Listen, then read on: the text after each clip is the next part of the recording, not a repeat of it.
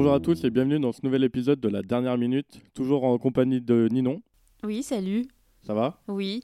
Toujours euh, en forme? Ouais, toujours en forme. Aujourd'hui, on a un invité, c'est Timothée.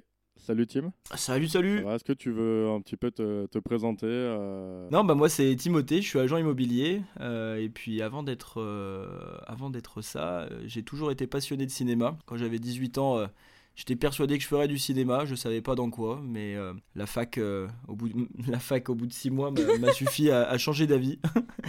donc euh, donc j'ai arrêté, puis je me suis lancé dans dans le commerce, puis euh, puis, euh, puis, la vente, euh, puis la vente de biens immobiliers, voilà, tout simplement. Mais j'ai toujours gardé euh, cette passion pour le cinéma, donc, euh, donc voilà, c'est chouette de participer à ça. Et t'es quand même un gros consommateur de films ou pas? Alors je l'ai été, je l'ai été à un moment beaucoup plus qu'aujourd'hui. Euh, après j'essaye d'aller au cinéma quand même régulièrement, surtout à l'Astoria. Euh, c'est en bas non, j'essaye d'aller, euh, j'essaye d'aller au cinéma le plus possible. Maintenant, j'arrive pas du tout à suivre toutes, euh, toutes les, Les tout- actus. toutes les actualités. Ouais. Mais outre le cinéma, après avec toutes les différentes plateformes, on arrive à regarder quand même pas mal de choses et à rattraper beaucoup de choses. Donc ça c'est top. Ah, mais rien ne vaut le cinéma, enfin. Le vrai cinéma. C'est Le vrai. cinéma. C'est vrai, c'est vrai. Non, moi, je tiens à préciser que, quand même, s'il y a des étudiants qui nous écoutent, euh, on vous souhaite tous bon courage dans vos études parce que c'est vachement chouette, quand même, les études de ciné. Oui, carrément. non, non, mais, alors je, par- parle de ça, mais c'était, j'étais simplement pas fait du tout pour ça. Mais, euh, mais c'était, euh, j'ai, j'en ai- j'ai fait six mois, c'était incroyable. C'est juste que j'avais besoin d'autre chose que, que, que ça. Maintenant, euh, laissez cours à vos envies, ça c'est sûr. Carrément, carrément. Moi, j'ai aucun regret euh, du peu de temps que je suis allé à la fac de cinéma. Bah, moi, j'ai tenu 5 ans et j'ai aucun regret non plus. Félicitations. Merci. Il fallait que je le place. Voilà, ça y est, c'est fait. Bah, du coup, merci pour ta présentation. Et euh, du coup, aujourd'hui, c'est un film euh, que tu aimes particulièrement. Pour ceux qui n'avaient pas trouvé euh, de quel film on parlait la dernière fois, c'est qu'on parlait de La Cité de la Peur de Yes. Alain Berberian.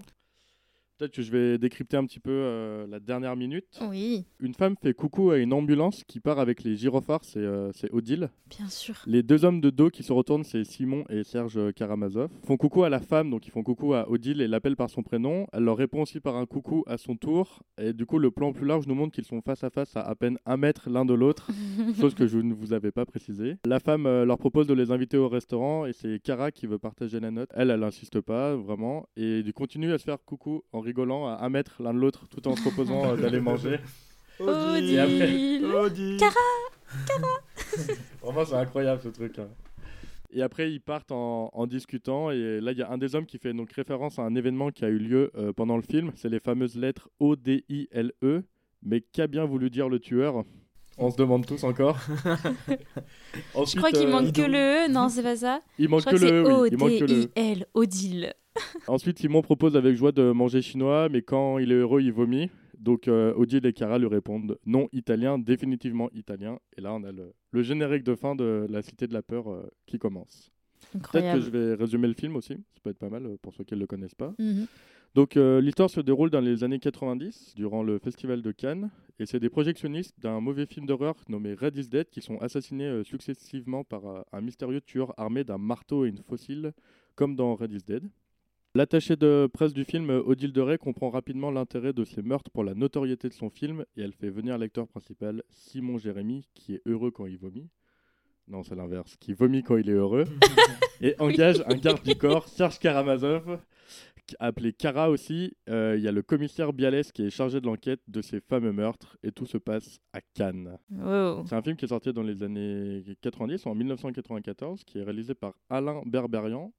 Quel est un peu votre euh, rapport par rapport à ce film? Eh bah, Timothée, allez, vas-y à toi. Moi, mon rapport, c'est que je découvre ce film euh, avec, euh, avec ma famille quand j'étais euh, quand j'étais pas bien grand, parce qu'il est, euh, je crois qu'il est de 94, donc j'étais pas encore né à ce moment-là. Et euh, j'ai dû le découvrir vers euh, quand j'avais 10 ans à peu près, où je comprenais absolument pas l'intégralité des blagues, et voire très très peu.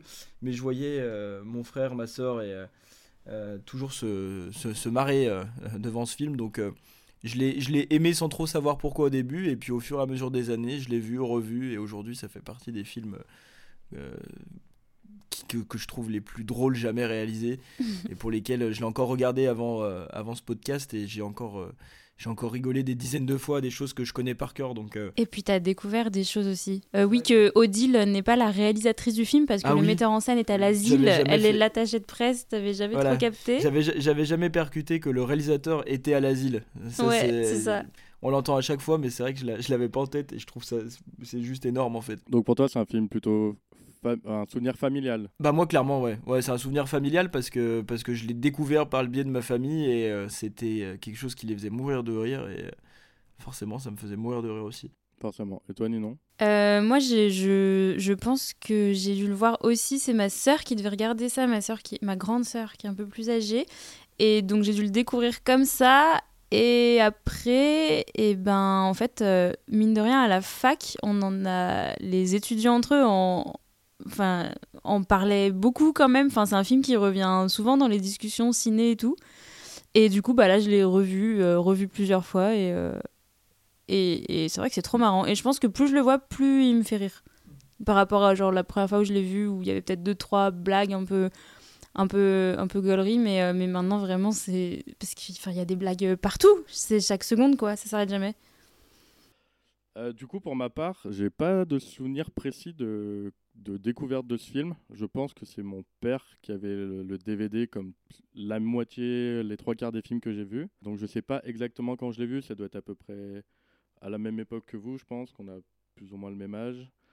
Et euh, c'est des rêves aussi qui ont, qui ont suivi un peu dans ma famille. Le Odile. euh, Odile, voilà, c'est des choses euh, enfants, je me souviens très bien faire ça avec mes parents. C'est un film que je, peux pas dire que je le redécouvre parce que j'ai l'impression que j'en entends parler régulièrement et que Ouais. je le regarde. Enfin, je le regarde pas régulièrement, mais je vais aller peut-être voir des extraits ou alors il y a des trucs qui vont faire référence et au final il est toujours euh, présent entre guillemets quoi. Ouais, mais en fait, je crois que c'est un vrai film culte en fait, parce qu'en effet, ça revient quand même régulièrement. euh, Ouais, même sans être étudiant en ciné, en fait, euh, souvent il y a une ref, euh, quelqu'un qui dit euh, ouais une, une réplique, enfin c'est culte quoi. Des répliques qui ont carrément qui sont devenues plus encore plus importantes que le film en lui-même. Il y a des il y a des blagues qui sont presque Mm. sorties du film et qui sont réutilisées aujourd'hui. Donc pour présenter un petit peu le film, donc c'est alors c'est pas un film réalisé par Alain Chabat comme on- tout le monde Et croit, oui, bah mais oui. par un autre ouais. Alain. par un autre Alain, c'est Alain Berberian. Alors Alain Berberian, eh ben il a pas fait énormément de bons films. Oh à part La Cité de la. Peur,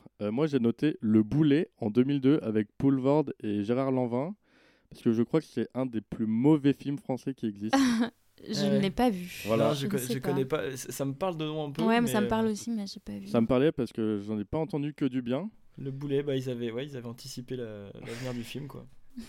Impeccable. Donc euh, Alain Berberian, euh, si vous qui est décédé, il me semble, euh, désolé, mais on va pas s'attarder sur le réal, on va plus s'attarder sur les acteurs du film, j'ai bien l'impression. Moi, je vais m'attarder sur euh, quelque chose, c'est les nuls, du coup, qui ont écrit le scénario. Ouais. Donc euh, les nuls, c'est Alain Chabat, Dominique Farrugia, Chantal Lobby et euh, Bruno Carrette, mais qui n'a pas participé au film parce qu'il était déjà décédé depuis plusieurs années. Est-ce que vous avez des souvenirs des nuls un peu? Non, moi pas trop. Moi je pense que je pense que j'ai vraiment connu l'existence des nuls par ce film et plus tard après, euh, quand des personnes un peu plus âgées et tout, enfin plus âgées, on s'entend, quand des, des, personnes ouais parlaient un peu des vidéos des nuls et tout, ça, j'ai commencé à en voir, mais euh, mais non, moi je connaissais, même encore aujourd'hui je connais pas très bien en vrai. Les, les nuls, de toute façon, c'est pas, c'est pas notre génération. hein. Oui, c'est ça. Ouais, c'est ça. pour, euh, pour préciser, en fait, euh, donc le, le film est sorti en 94 et personne autour de cette table est né avant 95. Ouais. Donc, euh, en fait, euh, c'est clairement avant nous. Mm. Et oui, nous, les nuls, ça nous a pas. Enfin, moi, j'ai quelques vues, quelques extraits avec mes parents, genre euh, Bruno est un con, les trucs comme ça, là. Ouais. Mais ça m'a pas forcément plus touché. Et pourtant, ce film, eh ben, il est incroyablement drôle euh, et écrit par les nuls. Donc, les nuls, c'est un, un quatuor, euh, j'ai écrit légendaire, qui a marqué Mhm. euh, l'humour français. Ah, on peut. hein. Ouais. Et surtout qui a marqué Canal en fait.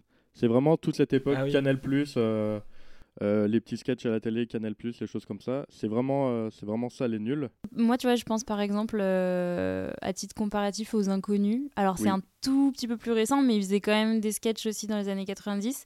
Ah Et bah, je trouve oui. que nous, on les connaît peut-être mieux que les nuls. Mais je sais pas à quoi ça peut Alors, tenir. je pense que c'est dans le fait qu'ils ont euh, les nuls, ils se sont arrêtés dans les années 90 alors que les inconnus Ah, ils ont ouais, un peu ouais, continué après. Ouais, ça s'est maintenu un peu plus longtemps. ouais, ouais. c'est juste ça. Donc, c'est juste ils ont, euh, ils ont générationnel. aussi quoi. euh, bien développé quand même le format. Euh, si je dis pas de bêtises, le format TV un peu, non Oui, Euh, bah elle est nulle aussi. hein. Bah, elle est Nul nulle aussi, aussi, ouais. avec Canal même et eux, tout. hein. ah ouais, ouais. Ouais. En tout cas, ils ont bien maintenu le truc. euh, Et je crois, pour rebondir sur Alain euh, euh, Berberian, c'est ça? Je sais jamais Oui, comment on le dit. Alain Berberian. Euh, je crois avoir vu que c'est déjà lui qui réalisait euh, pas mal de leurs petites vidéos, de leurs petits sketchs, je crois. C'est ça. Ouais. Quand c'était pas bah, quelqu'un des nuls, c'était lui qui bossait avec eux. ouais. Ouais. Ouais. Il était souvent à la réalisation et eux à l'écriture. Voilà. Donc euh, bah, les nuls, euh, c'était bien. C'était Mm. pas nul. Oh. Ouais, j'étais un peu Non, technique. non, elle, elle est technique, mais t'es en grande forme là. Bon, on va vite passer aux acteurs alors. Hein Mais de toute façon, on va revenir sur les nuls parce que les acteurs, c'est les nuls. sûr, à part euh, Gérard Darmon. Donc on va commencer par euh, Gérard Darmon qui joue le commissaire Patrick Bialès. Alors, Gérard Darmon, il a commencé sa carrière dans les années 60. Ouais. Là, tu prends une claque. Ouais, de voilà, ouf, il a commencé surtout dans les que- années ouais. 60. Et pour moi, c'est clairement un acteur qui était au top de sa carrière dans les années 90-2000 et qui maintenant est un peu en arrière dans des comédies pas ouf avec Franck Dubosc, quoi. Euh, bah, je sais pas, parce que je pense que pour les jeunes, il revient pas mal, tu vois, avec, euh, avec la team euh, Jonathan Cohen et tout. Ouais, je là, pense est- qu'il rev- est- est bien sur le devant de la scène, il même pour les plus carrément jeunes sur le maintenant, devant de la scène en ce Ah moment. ouais, Darmon, moi je le voyais pas comme ça, mais Il a, très eu, bien. euh, il a eu des petits moments où il était un peu moins là, mais là, Ouais. il, est, il est à l'affiche de, de pas mal de choses, même sur, enfin, sur, sur YouTube. Il est, Après, je dirais pas que c'est son apogée en ce moment Non, au niveau de sa tout, carrière, mais par contre, je pense qu'il est quand même visible pour Ouais. les plus jeunes. En fait, c'est juste qu'il s'est, euh, il s'est, euh, il est entouré de personnes qui aujourd'hui rayonnent, euh, rayonnent fort. hein. Enfin, tu parles de Jonathan Ouais, Cohen, euh, bah ça ouais. fait, ça fait clairement partie, euh, partie de ça. Mais je crois qu'il a toujours bien réussi à s'entourer de façon. euh, Oui, oui, Mhm. euh, il a quand même toujours bien réussi, mais pour moi, c'était vraiment un acteur qui était pas au top de sa carrière actuellement et c'était un peu un. oh, c'est dur ce que je veux dire, mais un acteur du passé, quoi. Ouais, du coup, je sais pas, ouais. Avec Netflix et tout, je sais pas. Moi, je vois dans beaucoup de comédies françaises, pas ouf quand même. euh. Ouais, bah, Après, ouais. si on prend la, si on prend Business Family, non. Family, Family Business, Business, presque, ouais. euh, enfin, ça c'est, enfin, c'est, c'est une popularité de fou. Oui, oui, oui, ça non, fait partie des, oui, des- oui. des plus gros succès euh, français Netflix euh, euh, enregistrés, quoi. Donc, Ah, euh, et il est clairement, euh, il est en- clairement. Bah, c'est ça d'ailleurs qui l'a fait revenir. Bien sûr, pense. bien sûr, avec le, le, binôme, le binôme avec Jonathan Cohen, non, je, je pense que même les jeunes générations là le connaissent bien, savent bien qui il est et potentiellement euh, par le biais de, de Business Family, euh, Family, Family Business, Business, toujours, ça n'a pas changé. Euh, je- pense qu'il s'est fait même, euh, même euh, connaître et on, on- les, les jeunes ont sûrement, enfin les plus jeunes ont, ont sûrement euh, découvert d'autres films par le biais de Family Business, c'est pas impossible. Ah, je pense que c'est Ouais, peut-être parce peut-être. que je suis déjà trop vieux, c'est pour ça. Oh là là. Bon, on va parler d'un acteur que je suis sûr qu'ils ne connaissent pas, c'est Dominique Farrugia. Ah oui, qui ça, joue euh. Simon Jérémy. En fait, euh, Dominique Farrugia, donc il était dans les dans les nuls et c'est clairement un producteur en fait euh, Ah de oui. films. C'est un producteur de films, c'est un des quatre nuls et il est en fait il travaille surtout chez Canal+. Il fait de la prod, il fait voilà, il a monté une boîte de, de prod et voilà. C'est clairement pas un acteur et Ouais. euh, bah, ça se ça se voit pas mais le gars a pris une autre direction euh, dans le cinéma quoi. Donc vous ne connaissez pas Dominique Farrugia si vous avez vu Family Business. Ouais.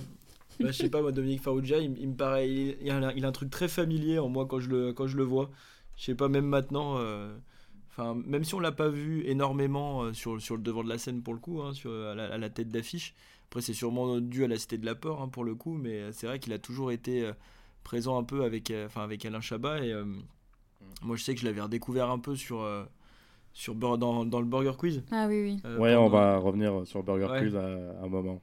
Et, euh, et je sais pas, non, je l'ai- je l'aime beaucoup, moi. Oui, oui, moi j'aime Ouais. beaucoup et je trouve que est c'est un peu dommage. ouais. sympathique. Ouais, C'est un peu dommage qu'il soit un peu dans l'ombre et tout. Ouais. il apporte un truc que les trois autres des nuls n'apportent pas. Mm. Un peu de sobriété, peut-être Ouais. un truc un peu plus calme, un peu plus. Pourtant, non mais pourtant c'est bizarre de dire ça avec son rôle euh, dans la Cité de la peur, euh, voilà. Mais je trouve que quand même, euh, il a un truc un peu moins, épu- un peu moins dur à suivre, un peu moins épuisant que Shabba euh, qui s'arrête jamais, quoi. Oui. Je trouve. Oui, oui, je vois ce que tu veux dire. Un peu, ouais, un peu. Ensuite, on a Chantal Lobby, donc euh, c'est, elle est aussi euh, dans les nuls. Euh, elle, elle est actrice et euh, j'ai une petite anecdote sur elle, c'est qu'elle devait bosser sur les tuches. elle a écrit la moitié du scénario des tuches et on lui a dit. Non, je crois que c'est elle qui a dit euh, non, en fait, euh, ça m'intéresse pas, je laisse ma place. Enfin, en gros, Ah le, ouais. le projet Elle l'intéressait s'est plus. retirée, quoi. Elle s'est retirée. Ah oui. Ah ouais? Je trouvais ça incroyable. euh. ouais, c'est drôle. Donc elle est aussi actrice. Ces dernières années, elle a principalement joué dans Mais qu'est-ce qu'on a fait au bon Dieu? Et elle a fait d'autres petites apparitions dans d'autres petits films. Euh, mais c'est aussi une actrice qui, est, qui a été au sommet de sa carrière dans les années 90-2000 et qui maintenant a laissé un petit peu sa place euh, aux plus jeunes. Quoi. Mm. Ouais.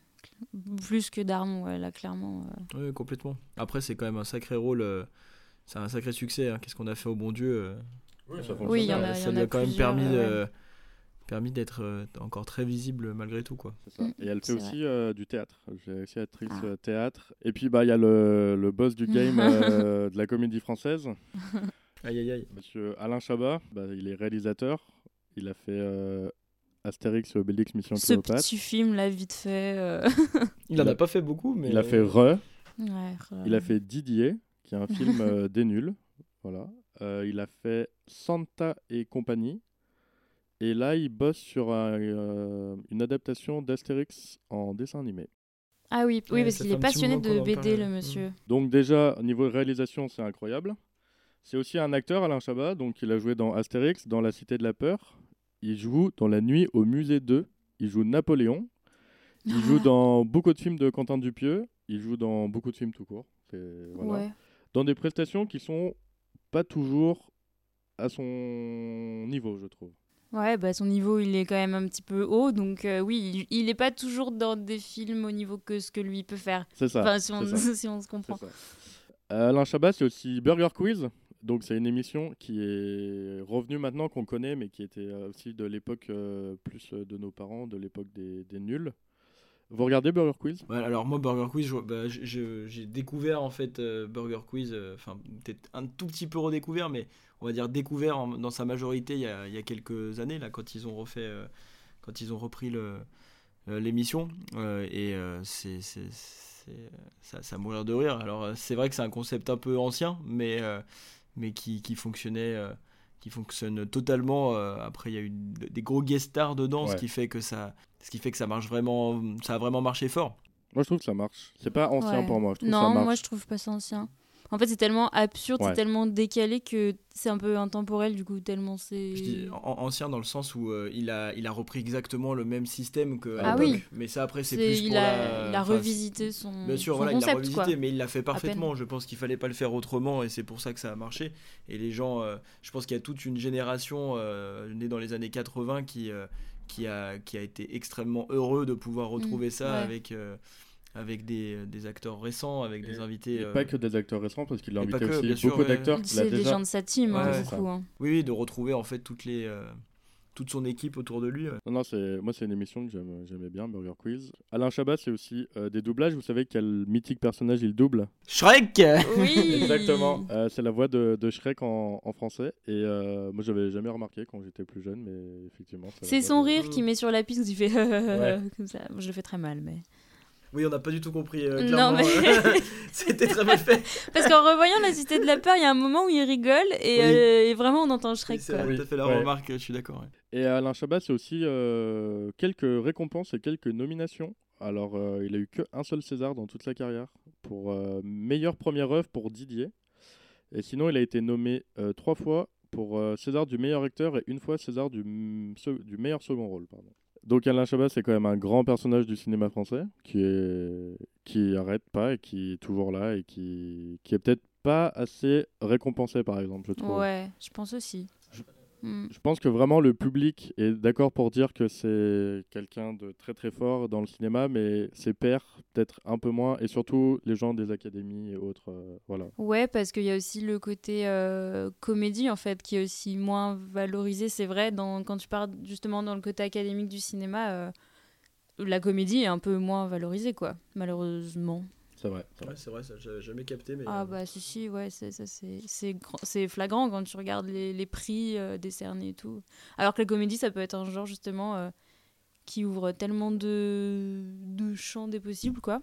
Puis c'est pas le plus simple de faire rire, donc. euh, Ouais, en plus. En fait, ce qui est assez, ce qui est assez fou avec lui, c'est de se dire qu'il a réalisé que 4 ou 5 films au total. Cinq films, je crois. 5 ouais. films. Euh, je crois que t'as, t'as peut-être pas cité le, le- sur, le- sur la route du Marsupilami tout à l'heure. Ah oui, il y a le marsupilami aussi Ah oui, c'est avec vrai. Jamel. Exact. C'est, on, on- on va- enfin, je sais pas, je trouve ça assez fou qu'il en a fait très peu au final à la réalisation et c'est vrai que la, la plupart sont quand même des, des enfin, sont devenus presque. c'est des bangers.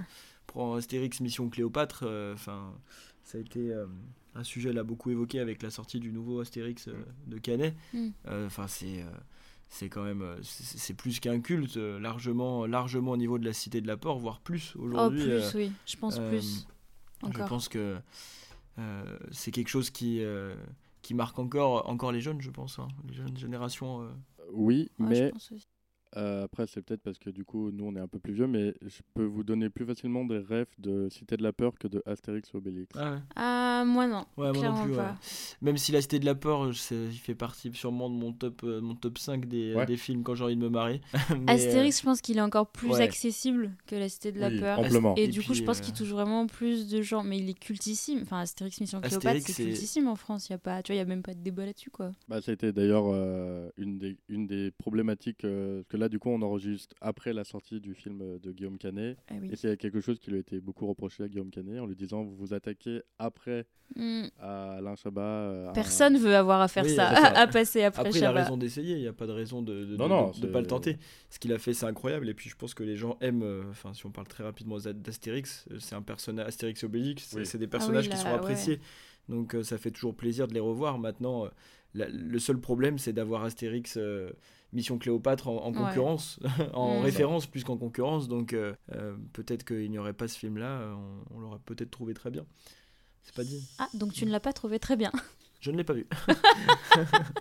Je ne parlerai pas du film de Guillaume Canet euh, ici. Mais en tout cas, à chaque fois que. Tout ça pour dire que pour moi, à chaque fois qu'il sort un film, en tout cas, c'est quelque chose qui est très attendu, c'est quelque chose dont on entend beaucoup parler, vrai, ouais. mais de manière équilibrée et qui, sincèrement, ne déçoit jamais. Et je pense que aucun de ces films, à la réalisation, n'a vraiment déçu la critique euh, de manière immédiate.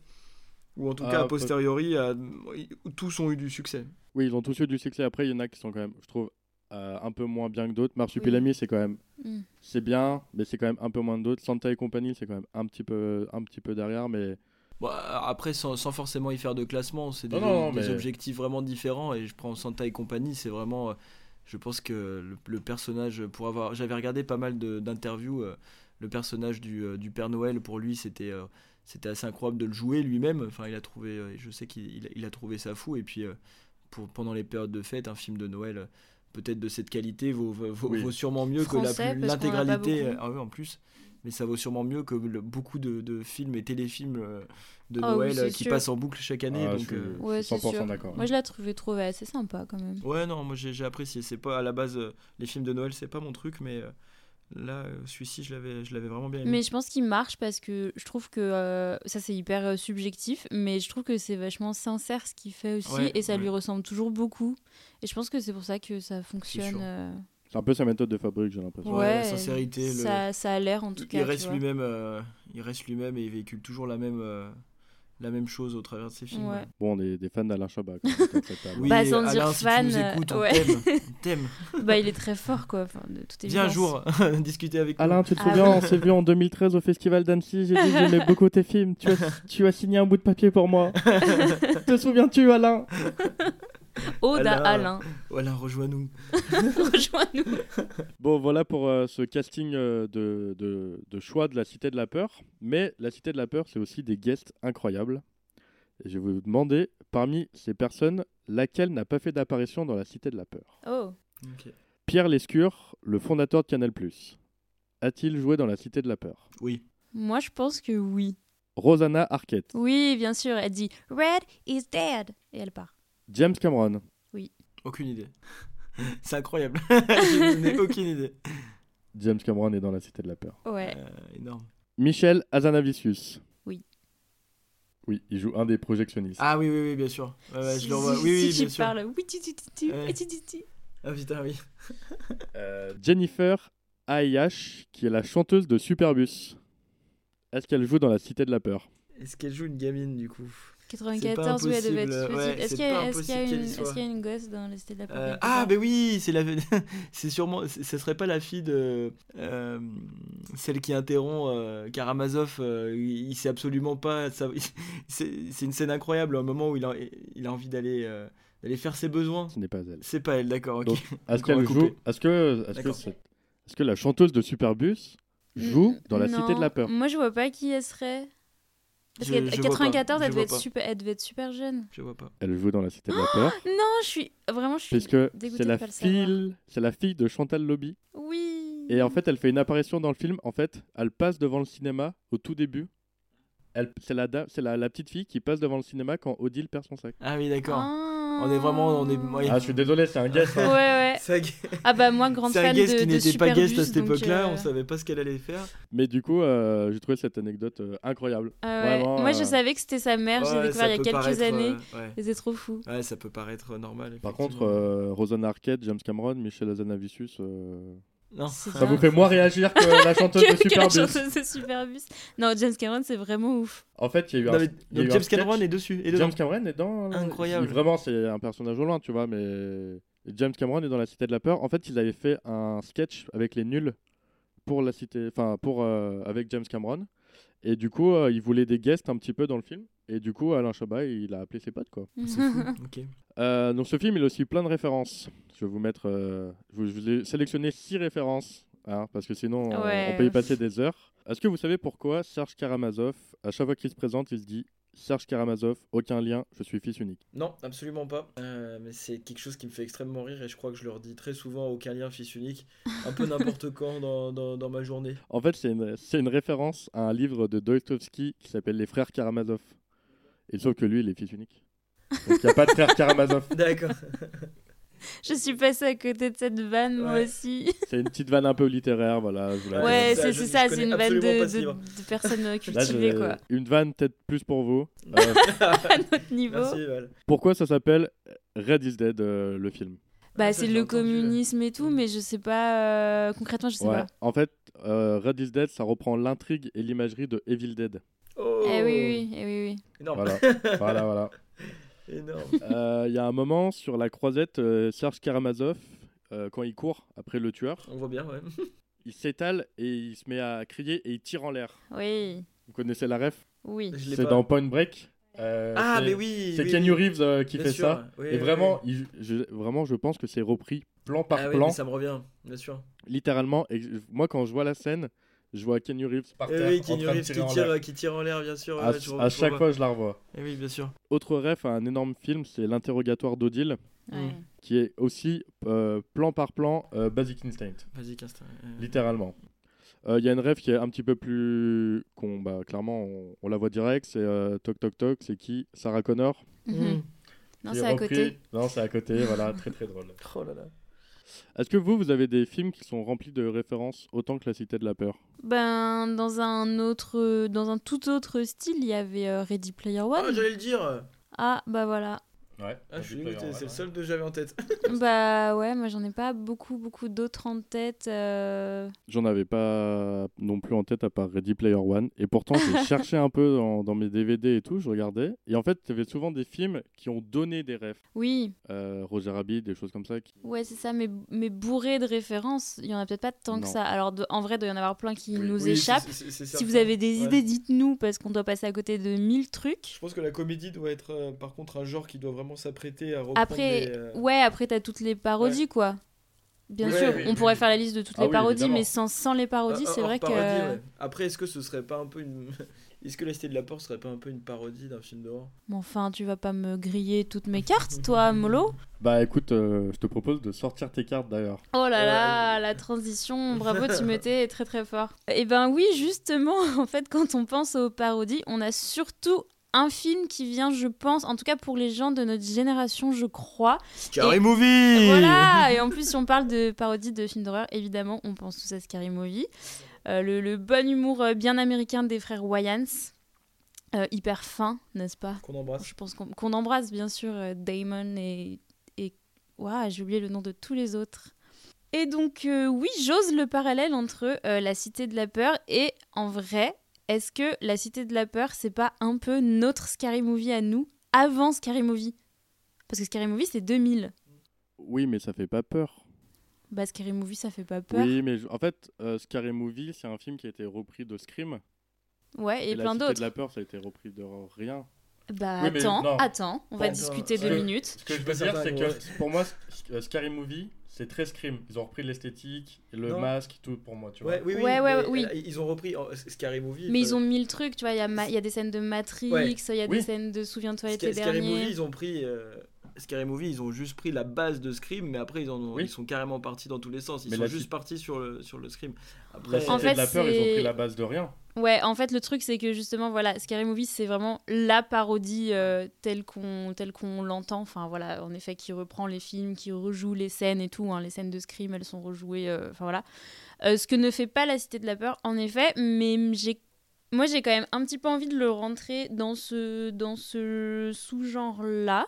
La parodie, c'est un genre euh, cinématographique qui est, euh, au-delà de souvent avoir des allures de films débiles, on va pas se mentir, euh, c'est un genre qui est quand même assez riche et qui est très très lié au spectateur, moi je trouve. Donc si on prend la, défini- la définition de la parodie selon le Larousse par exemple, ils disent que c'est une imitation satirique d'un ouvrage sérieux dont on transpose comiquement le sujet ou les procédés d'expression. Et donc même si en effet euh, La Cité de la Peur, on n'est on n'est pas sur les mêmes procédés que Scary Movie, mais je pense que selon cette définition, moi, je ferais bien rentrer ça euh, là-dedans. La parodie, elle va en effet euh, imiter ou faire des références qui sont plus ou moins subtiles euh, à des films existants. Et là, petit point un petit peu théorique, si j'en perds quelques-uns, peut-être Timothée, comme tu as fait que six mois de fac, tu... je vais peut-être te perdre à ce moment-là. Mais petit point théorique sur, je ne répondrai pas à cette attaque. sur les approches interfilmiques dans les analyses de films. Faire des références ou même citer des films, ça peut servir à plein de choses au cinéma, pas que euh, à la parodie. Euh, ça peut servir par exemple comme des accélérateurs euh, narratifs, faire comprendre des choses plus vite en faisant des références à d'autres films bien connus par exemple. Ça peut servir à qualifier et à caractériser des personnages par exemple. Ça peut aussi être juste pour jouer avec le spectateur et ses, et ses références. Pardon.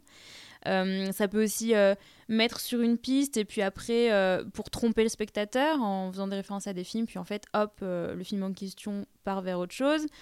Moi j'aurais tendance à penser que La Cité de la Peur, c'est beaucoup le jeu avec le spectateur. Je, moi, je pense que l'approche de la référence, elle est, elle est beaucoup là-dedans. Ça peut être aussi pour construire un cinéma un peu motivé par une espèce de nostalgie, en faisant référence à des, à des vieux films, par exemple, pour faire travailler une mémoire du cinéma. Et ça, on le retrouve énormément chez un cinéaste euh, qu'on connaît tous bien. Vous avez une petite idée de qui fait ça beaucoup? C'est Tarantino. Et évidemment, Tarantino qui est un peu le pro pour faire euh, revivre comme ça des genres, des codes, euh, des, des scènes même parfois, des plans. On a aussi euh, le Dracula de Coppola qui fait beaucoup ça, qui fait beaucoup de synthèse de plein de films de vampires qui ont été marquants, les Nosferatu, des différents remakes, voilà. Euh, on peut se servir aussi des références comme outil pour analyser des grands films ou les réinterpréter ou se les réapproprier. Et là, en exemple, on a par exemple, euh, il y a De Palma qui fait beaucoup ça avec Hitchcock, Brian De Palma, qui est quand même un grand, euh, qui est obsé- o- o- o- o- obsédé, par. Hitchcock. Voilà, c'est que obsessionné, non. Obsédé par Hitchcock. Et par exemple, il y a une scène de douche dans Carrie, voilà, où elle a ses règles pour la première fois. Et donc en fait, il y a un vrai gros parallèle avec euh, la scène, euh, la scène d'Hitchcock euh, de, de, Psychose évidemment. Et donc je vous invite à revoir par curiosité Carrie et Psychose. Et en fait, c'est vraiment. Alors après, c'est- de la réinterprétation, mais c'est vraiment. En fait, en réutilisant les codes de la douche, il nous. Comment dire Avec sa propre mise en scène, il nous donne un peu la réponse de l'intrigue de Psychose, à savoir le meurtrier, c'est pas Norman, c'est la mère, c'est le sang. Il y a tout ce truc-là autour du sang et de la maternité dans Carrie et qui est hyper présent dans Psychose aussi. Et bref, et du coup, juste en réutilisant un, un film comme ça, euh, culte, euh, archi-culte même, Historique. historique, oui, en fait, clairement. Et bah voilà, du coup, il réinterprète un peu les choses et il analyse un petit peu, on va dire. Je m'égare un petit peu, on est loin de la cité de la peur. Ça peut aussi être une matrice de création, de se servir euh, de films sources pour créer. Et pour moi, la cité de la peur, c'est aussi ça quand même, parce qu'ils ils partent quand même de, de quelque chose. Ils, parlent, ils partent pas totalement de rien, je trouve, les nuls, quand ils font la cité de la peur. Non, parce qu'ils sont déjà, ils sont déjà un peu connus aussi d'avant. Ouais, et puis même euh, par rapport en termes de créativité, ils partent quand Oui. même de, tu vois, bah il y a Evil Dead, euh, voilà. Y ces trucs-là. Donc La Cité de la Peur, c'est ça, c'est un film qui réemploie plein de films donc, dont a parlé euh, Valentin déjà. Euh, Il y en a plein d'autres évidemment parce que bah, c'est un puits sans fond ce film. Euh, mais les nuls, ils ont quand même développé toute une histoire qui leur ressemble autour quand même pour moi, quand même d'Halloween. Il y a quand même, pour moi, c'est quand même une base du film parce que le tueur c'est quand même un peu Michael Myers. Un peu, mais je voyais pas Halloween comme une base du film. Moi, je voyais le Festival de Cannes comme une base du film. Ouais, aussi. Mais effectivement. Ouais, mais en fait, c'est trop intéressant autre- parce qu'on peut, on peut trop le prendre sous plein d'angles. C'est pour ça que la comédie, c'est hyper riche, en fait. Oui, et puis je pense qu'il n'y a pas à s'arrêter sur un seul angle. Il y, en a, il y a- plusieurs choses, Oui. il, y a, il y a plusieurs bases qui ont été mêlées, il n'y en a pas qu'une. Mhm. Et c'est aussi le propre de la parodie pour le coup. Donc, Ouais. euh, Tout à fait. donc ça, ça rejoint le fait, euh, tu dis, enfin, ce que tu dis, c'est super intéressant. Et je suis enfin, on peut clairement dire que c'est une parodie de film d'horreur. Oh oui, clairement. oui. Ouais, en un sens, ouais. Si on parle en termes d'analyse interfilmique, ce serait euh, ce qu'on appelle une condensation, euh, c'est-à-dire euh, plusieurs films dans un film, comme Scary Movie, typiquement. Un film dans un film, donc la diégèse est dans plusieurs le films dans un film. Mais après, oui, t'as le côté diégèse Ouais. avec Red is Dead Ouais. dans euh, La Cité de la Peur. Ouais. Donc, plein de références. Il y en a une d'ailleurs que t'as pas dit qui me fait beaucoup rire à chaque fois, c'est Pretty Woman. Quand même, euh, la scène de relooking là, euh, que je trouve toujours très marrante avec son téléphone collé à l'oreille comme euh, Richard Gere. euh, c'est trop drôle. Et en plus, ce qui est intéressant, parce que pour le coup, c'est retourné. Ça aussi, c'est un. Je vais en parler après, mais c'est aussi une caractéristique propre de la parodie. C'est ce qu'on appelle l'inversion. Je vais revenir dessus après, mais du coup, dans la scène de Pretty Woman, on le voit aussi, par exemple, bah, c'est Simon euh, qui se fait relooker et non pas Julia Roberts. Enfin, c'est et, c'est euh, Odile qui euh, qui supervise le truc et qui est la la boss girl, la girl boss du truc. Et voilà aussi, ça, ça échange un peu les perceptions et du coup, c'est c'est marrant. Alors, comme je vous disais, pour moi, il y a quand même Halloween qui est hyper, hyper présent. Alors après, moi, j'avoue que je suis une fan de la première heure d'Halloween, enfin du Halloween de 78, quoi, donc de John Carpenter. Mais il y a d'autres Halloween à part euh, John Carpenter? Bon, il y en a plein d'autres. Aussi bons euh, que le premier, probablement aucun. Mais, euh, et donc, du coup, quand même, euh, la séquence du générique, euh, on, peut, on peut commencer par là. Clairement, c'est le générique d'Halloween. Donc, pour le générique d'Halloween, pour ceux qui l'ont pas en tête, que je vous invite aussi à aller regarder sur YouTube parce qu'il est, il est trop beau. Moi, il me fait les frissons à chaque fois. C'est, en fait, il y a une. Ah, comment dire? C'est des espèces de travelling sur une. Sur, c'est des gros plans d'une citrouille avec donc la musique d'Halloween. Et, euh, et, donc, on voit tous les côtés de la citrouille et tout. Et puis, pour à la fin découvrir la citrouille euh, en grand et avec euh, à côté le John Carpenter's Halloween, je crois que c'est écrit. Là, le générique de La Cité de la Peur, ben c'est pareil, mais avec un projecteur. Et c'est la même chose, on, découvre euh, le, projecteur petit à petit avec des travelling, des très gros plans et tout. Donc là, on trouve aussi le, le truc de l'inversion dont je vous parlais. J'espère que je me suis pas embrouillée dans mes notes, mais dans Halloween, on a la citrouille à gauche et euh, John Carpenter's Halloween à droite. Et dans La Cité de la Peur, on a le, pro- le projecteur à droite et un film réalisé par euh, à gauche. Donc c'est inversé.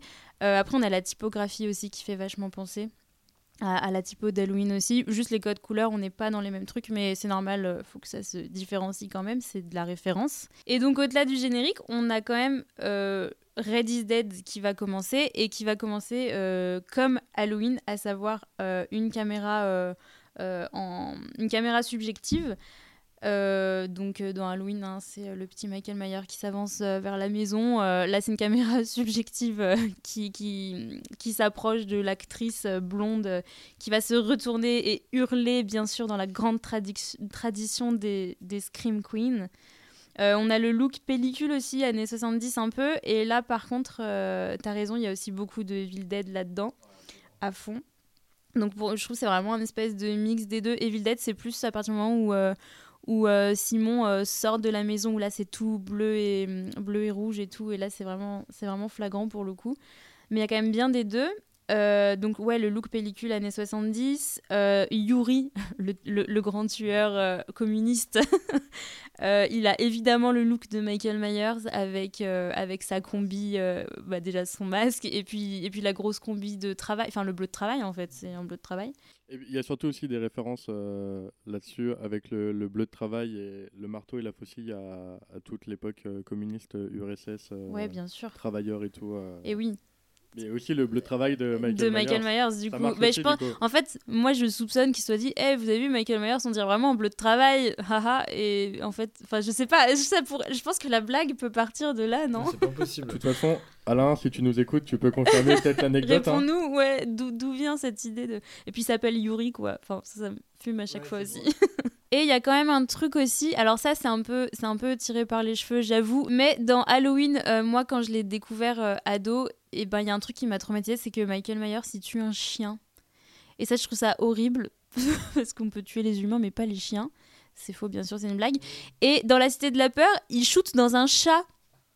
Je sais, ah je, pense, je pense que ça a aucun lien. Il shoot très dans Toto. Dans Toto, qui, qui se transforme en belle peluche. Et Toto aussi, qui est une très belle peluche Une épinglée belle au mur, c'est Oui, horrible. Je, en vrai, je suis vraiment Ouais, pas sûre que ça ait un lien, mais moi, euh, pour moi, euh, voilà, j'aime bien voir ça quand même. Alain, dis-nous. si, c'est- si, si Toto est une référence au pauvre chien d'Halloween. Et il y a un truc aussi qui m'a posé question en revoyant. Je ne sais pas si c'est redoublé en post-prod ou pas, mais il y a vraiment l'effet euh, l'effet doublage dans Red is Dead pour le coup. Et j'ai pas l'info, je ne sais pas. J'ai pas l'info non plus, mais je me suis posé la question. ouais. Mais en tout cas, ça donne vraiment l'effet euh, film américain, Bah oui. euh, voilà, euh, doublage. euh, et ça, c'est très malin, c'est très bien joué, ça. Parce que maintenant, ça paraît super commun comme blague de redoubler des trucs, mais je pense qu'en 94, euh, je sais pas si c'était tant fait que ça.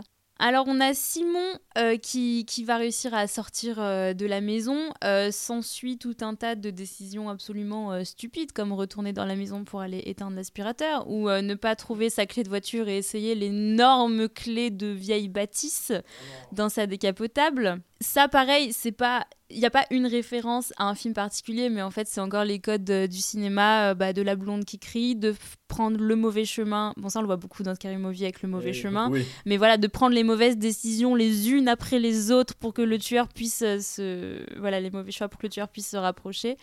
Donc, ça, ça marche toujours bien, c'est assez drôle. Et je, je précise encore que La Cité de la Peur, c'est avant Scary Movie quand même, je précise. Est-ce que Scary Movie est une copie de la Cité de la Peur Voilà, c'est bon, je vais lancer l'info. vous en faites ce que vous voulez. Je ne sais pas si on peut aller jusque-là. Est-ce qu'il y a cette Quand même. Mais est-ce que, trop intéressant, est-ce que les Wayans ont vu La Cité de la Peur? Bah, s'ils écoutent, ils peuvent nous dire. Alors, les frangins, est-ce que vous avez vu La Cité de la Peur? Prochain podcast, on sera accompagné d'une table ronde de 18 personnes. Inc- Et des- des- incluant des 15 plus grandes stars au monde. les Wayans, James Cameron et Car- Tarantino. Carpenter, si t'es là aussi. euh, Ah ouais, par contre- Carpenter, on prend aussi. Voilà, la, la question c'est de se dire est-ce qu'il y avait déjà. Parce qu'on on, dit Cité de la Peur avant Scary Movie, mais est-ce qu'il y avait déjà eu de ce type de parodie avant la Cité de la Peur? Aux États-Unis? Oui, par, euh, par exemple. Je. Alors là, c'est une info que. Enfin, je sais pas, j'ai pas fait de recherche vraiment sur les vraies grosses premières parodies et tout, mais je pense que oui, c'est quand même pas Ouais. né d'hier de, Oui. de faire des références à des films euh, pour les détourner et Sachant tout. que Chaplin faisait déjà des références. Ouais, à des voilà, films ouais. donc, euh, Oui, carrément, Chaplin, c'est un bon exemple, ouais. Donc oui, après, c'est vrai que je pense que Scary Movie a quand même bien démocratisé un, un vrai sous-genre du cinéma américain, quoi, pour le coup. Euh, et puis pour revenir au film, alors euh, donc on est dans Red is Dead et puis le format change et donc ça y est, on ne regarde plus Red is Dead, on regarde bien La Cité de la Peur. Euh, on découvre donc Odile, Chantal Lobby, j'avais écrit entre parenthèses la maman de Superbus, mais du coup l'info a déjà été dévoilée, donc voilà. Alors moi Chantal Lobby en Odile, je trouve que c'est, elle a une une interprétation complètement lunaire et hyper gênante. Ce personnage est quand oui. même gênant du début à la fin et lunaire quoi. Elle est, euh, elle est dans son truc. Je la trouve, ça- elle me fait beaucoup rire. Quand j'étais plus jeune, je pense que je comprenais pas bien ce personnage. Elle me faisait pas trop rire parce que bah, je pense un peu trop décalé. Elle fait peur un peu. Ouais, un Quand- peu. ouais, elle, est- elle, est, j'avais- elle, est, cri- elle est un peu bizarre. Elle est un peu gênante quoi. Euh, il y a cette femme crispée là que tu Ouais. comprends pas. Moi j'avais ça comme image Ouais. gamin. euh. Moi aussi, Oui, tu vois, ultra- plus jeune. Ultra gênante et puis avec des Ouais. changements de comportement aussi. Euh, Oui, des fois, elle a est super sympa Oui, et. Des vrais changements de comportement au fur et à mesure du film. euh, euh, des moments où elle est extrêmement sérieuse euh, Ouais. va- ou- ou- et qu'elle elle ne l'est évidemment pas euh, dans, ce qu'elle- dans ses propos. Je pense à la scène euh, euh, pris, euh, tirée sur de, de Basic Instinct avec Oui, le oui. mangeage euh, de choucroute prohibée. Euh, c'est un moment. euh, je- en, en le regardant, je me suis fait la réflexion. J'ai trouvé qu'elle s'était. euh, Enfin, c'est vrai qu'elle elle- elle change évidemment euh, d'un coup en fait. hein, on la voit euh, Mm. euh, extrêmement bien coiffée, euh, bien sapée, à l'équif- euh, enfin, équivalent euh, de la scène de Basic Instinct, mais euh, c'est vrai qu'elle est, euh, elle est très changeante dans ce film. Donc je pense que c'est peut-être ça qui fait que qu'on n'arrive pas nécessairement à, à avoir une réelle euh, affection peut-être pour Surtout elle, quand t'es plus jeune. surtout jeune. Et je pense pas que son personnage ce soit le but aussi. qu'on Oui. aime, tu vois. Non. Parce qu'en plus, Ouais, elle utilise euh, les meurtres Mais pour oui, faire bien parler de sûr, son film. Donc c'est en fait, c'est horrible. horrible. C'est Ouais, clairement euh, horrible, oui. tu vois. Oui, le, le pitch de ce film est horrible quand même. Oui, oui, oui. Avec les veuves euh, qui, euh, qui défilent sur le tapis Et rouge. puis là, ça, ça, ça fait, euh, ça fait une bonne, euh, un, bon moyen de parler de ce, de ce moment-là. Je l'ai en, le revoyant tout à l'heure. Enfin, il y, a une scène qui, est, qui, qui me fait vraiment ultra rire au tout début, alors qu'elle est, elle est terrible. Mais c'est que Serge Karamazov est un assassin c'est un tueur. Oui. Il tue son collègue de sang-froid. Ouais. C'est vrai. Mais Parce qu'il commence à lui raconter ses problèmes, il le finit quoi. C'est horrible. Et ça se passe mal avec sa femme et là c'est fini, c'est une balle dans la tête pour abréger ses souffrances. Serge Karamazov est, un assassin. C'est un tueur, c'est également quand même, et c'est un peu un, un, harceleur euh, sexuel aussi quand même un, petit peu. Il force. Hein. Mais oui, c'est une c'est une crapule. C'est plus qu'une crapule, c'est un homme qui mériterait d'aller en prison et qui tire tout de même euh, à, côté de la foule. oui, aussi. C'est un, danger, c'est un danger public. C'est un danger, en fait. Un danger public, bien évidemment. Pour revenir euh, à notre parodie, non, on peut pas dire en effet que ce soit euh, que Halloween, surtout pas.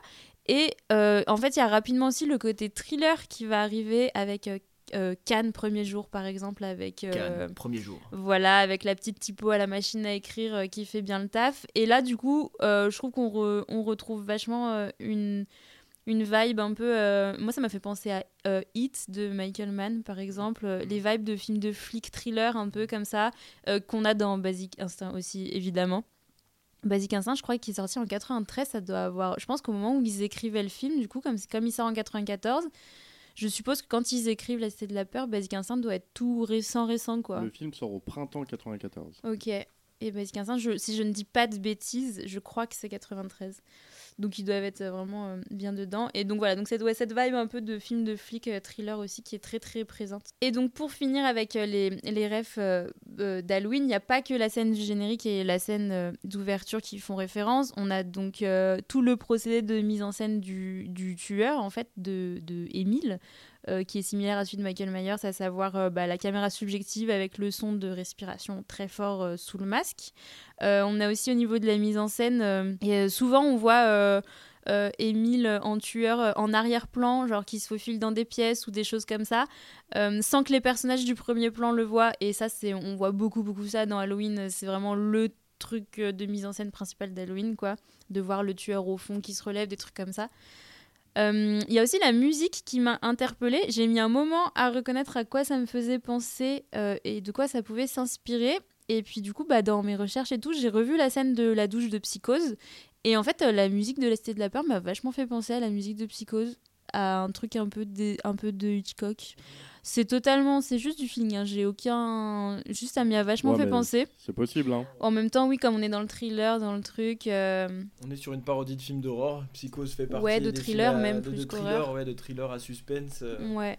Euh, qui est le tueur. Euh, ah, ouais, moi ça m'a vachement fait penser à ça. Et puis, euh, et puis dans Red is Dead, pour le coup, on entend bien dans la, on entend bien le son parodié de Carpenter pour le coup avec les. Faudrait que je réécoute la bande son de Evil Dead.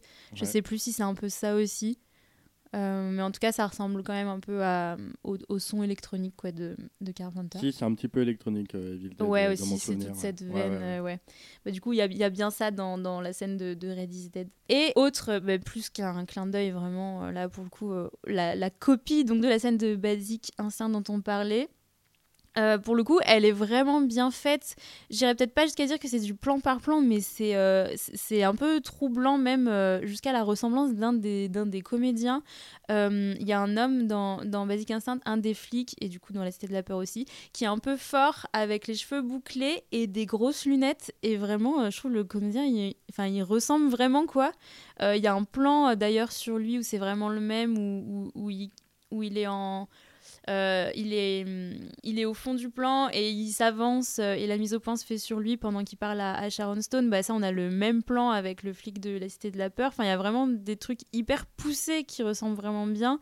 Euh, le décor aussi avec les ombres hyper fortes des, stores là qui, qui trient toute l'image. Bon, on est en en termes de colorimétrie, on est un peu plus chaud dans la Cité de la Peur, évidemment, parce que Basic Instinct, on est quand même sur du thriller, euh, voilà. Très blanc. Un peu hardcore, ouais, même bleu, même bleu, euh, ouais, Oui, on a même, euh, ça j'avais, j'avais oublié dans la scène de Basic Instinct, mais en fait, en effet, il y, y, a un flic qui vient voir Sharon Stone et qui lui, qui lui précise que l'entretien sera filmé. Donc, comme dans la Cité de la Peur, où Gérard Darmon lui dit J'ai plus la phrase exacte en tête. Euh, euh, mais il dit que c'est filmé, mais que voilà. euh, la caméra est cassée. Voilà, Bah, que ce sera intégralement filmé. Et là, il y a un des flics qui arrive qui lui dit euh, Alors, euh, par contre, euh, ça, ça peut être possible parce qu'il y a Bestel qui a mal mis la cassette et ça a tout niqué. Voilà. Voilà, c'est ça qu'il lui dit. Et donc, Darmon reprend la phrase lui dit Je me dois de vous informer que l'entretien sera intégralement pas, Pas filmé. filmé. et donc, ça, Ouais, vraiment, c'était dans Basic. Instinct. C'est euh, c'est trop fort. Dans Basic Instinct, ils, fait- ils font la même vanne? Ils font pas la vanne dans Basic Ah. Instinct, il lui Ah dit oui. je dois vous informer que l'entretien sera filmé. Non, c'est super euh, premier sûr, degré sûr, Basic oui, Instinct, c'est hyper sérieux. Basic Instinct, c'est une parodie de la Cité de la Peur. Ah, ah, vous avez 4 heures. Et Basic Instinct, pour le coup, est euh, aussi quand même important euh, à l'échelle du film entier parce que ça sert à mettre en place l'intrigue entre Bialès et euh, Odile de Ray. Euh, le truc un peu de tension, de séduction euh, et de danger entre eux, comme euh, elle le soupçonne d'être le tueur quand même. Donc il y a tout ce truc-là qui s'installe et c'est vraiment cette scène qui aide à mettre. tout ça en place. Donc évidemment, La Cité de la Peur, c'est un film qui joue avec les codes du cinéma, mais vraiment très très fort. Je pense par exemple aussi à la, à la scène où on découvre Émile chez lui pour la première fois. Ça, je me souviens quand j'étais plus jeune, c'était une scène que j'aimais pas du tout dans son vieil appart. Canois, je sais pas si vous, vous voyez euh, Ah oui. un peu avec la vieille tapisserie, le néon qui clignote dehors Ouais. et tout. Là encore une La fois, ça reprend plein de genres. euh, vous savez, c'est vraiment le méchant, euh, je sais pas, à Brooklyn, euh, dans le vieil appart. Il y a, il y a vraiment ce- cette énergie-là. Avec la vieille télé, une télé qui est bien plus vieille que 94, hein, n'est-ce pas? On n'est plus sur une télé des années 60, dans un vieil appart. Enfin, voilà, c'est vraiment les codes de la, la planque du méchant des films américains des années 80 quoi. Euh, et puis je sais pas si vous vous souvenez mais donc on, on voit jamais son visage tous les plans euh, on voit juste ses mains qui prennent le journal euh, qui tapent sur la télé des trucs comme ça. Et puis en fait on va le découvrir parce qu'il se croise dans le miroir et là il y, y a un coup de violon à la Hitchcock qui fait Tum! Et en fait il se fait peur et ça je trouve ça trop vraiment trop trop malin parce qu'en fait on joue avec les codes du cinéma pour jouer avec le spectateur en mode en fait on lui dit regardez il se fait tellement il est méchant il se fait peur à lui-même. Enfin c'est vraiment ça quoi trouve ça trop malin J'ai mis longtemps à comprendre cette scène. euh, oui et moi aussi vraiment Il se fait peur, en fait, il se fait peur, il Ouais, se surprend. C'est oh là putain, je suis vraiment trop méchant. Je suis Ouais. trop le méchant quoi. Même moi, je me fais peur. Je trouve ça trop malin comme euh, comme mise en scène. On a aussi évidemment le truc euh, du méchant qui parle beaucoup trop à la fin, qui explique tout à sa dernière victime et donc du coup bah, qui va se faire choper évidemment. Et il y a il y a pas mal comme ça de de personnages aussi un peu archétypes du cinéma américain. Donc là, on est plus du côté du, de la partie de la Cité de la peur, euh, plus euh, film de flic, thriller. Euh, par exemple, bah, Shabba, qui est le flic ricain un peu lourdeau, on peut voir ça dans L'arme fatale quand même un peu, parce que euh, Riggs, euh, donc Mel Gibson, je, si je dis pas de bêtises, je crois qu'il y, a une, il y a une nana du bureau où il est un peu lourd avec elle. La psychologue. ouais, la psychologue, voilà, il l'a fait péter un Mm. câble. Euh, voilà, et ben je trouve qu'il y a un peu ce truc-là aussi avec Shabba, du flic. euh, Enfin voilà, je trouve qu'il y a un peu des, des codes comme ça, ou même à la Rush Hour, quoi. Pareil, c'est les années 90, euh, avec euh, Chris Tucker. Chris Tucker, pareil, qui, est- qui, qui, est- qui est insupportable avec ses collègues et tout, avec sa collègue, encore une fois, féminine, mais enfin bref. Il y a la secrétaire bombasse, évidemment, au bureau, avec son, son petit pull en, en coton et non pas en cachemire. Et puis il y a le boss euh, qui me fait trop rire, le boss de, de Karamazov, quand même. Vous, vous voyez, vous voyez Oui, la scène. Oui, oui, oui. Voilà, euh, et ben moi ça me fait toujours penser à Bad Boys. Euh, dans Bad Boys, leur boss, il est toujours en train de faire du basket quand il leur présente les affaires ou Mm. qu'il fait des trucs comme ça. Et j'ai pas trouvé, j'ai pas trouvé d'autres exemples, mais je suis sûre qu'il y en a plein. Et c'est vraiment, c'est vraiment une manie, je pense, des films de flics américains, de faire faire un truc au boss pendant qu'il parle. Et moi j'ai vraiment pensé à Bad Boys parce que pour le coup, il fait du basket. Après Bad Boys, c'est- c'est plus récent, donc donc il doit y avoir des inspirations autres de ce genre de scène. Ça me fait penser à des, euh, ça me fait penser à deux films. Ça me fait penser à, je suis persuadé que dans des James Bond, c'est un peu la même chose. Quand il, il a, il a souvent sa mission au début, si je dis pas de bêtises. Ouais. Et puis là, j'ai revu OSS 117 euh, il y, a, il y a quelques jours. Et le début, euh, quand il, quand il prend sa mission dans OSS, euh, dans le premier OSS, effectivement, il fait un peu la Il même fait chose. Ils sont en de train de manger, quoi. Il fait plein de choses, mais il est en train de manger euh, en Ouais. même temps, quoi. Mais je pense que ça Il doit y avoir un une manie de- du film américain quand même euh, un peu comme ça. Moi, je vois surtout euh, de mon côté social euh, le big boss euh, qui a l'entreprise de, de ouf, mais qui en fait euh, est dans son bureau et ne travaille Ouais, pas en aussi. fait. Ouais, Juste euh, le frérot Oui. joue au golf Ouais. en fait. Oui, On sait pas comment il, il se fait de tire la mais poule. Michael enfin- Scott. il y a un petit côté Michael Scott. C'est clairement ça.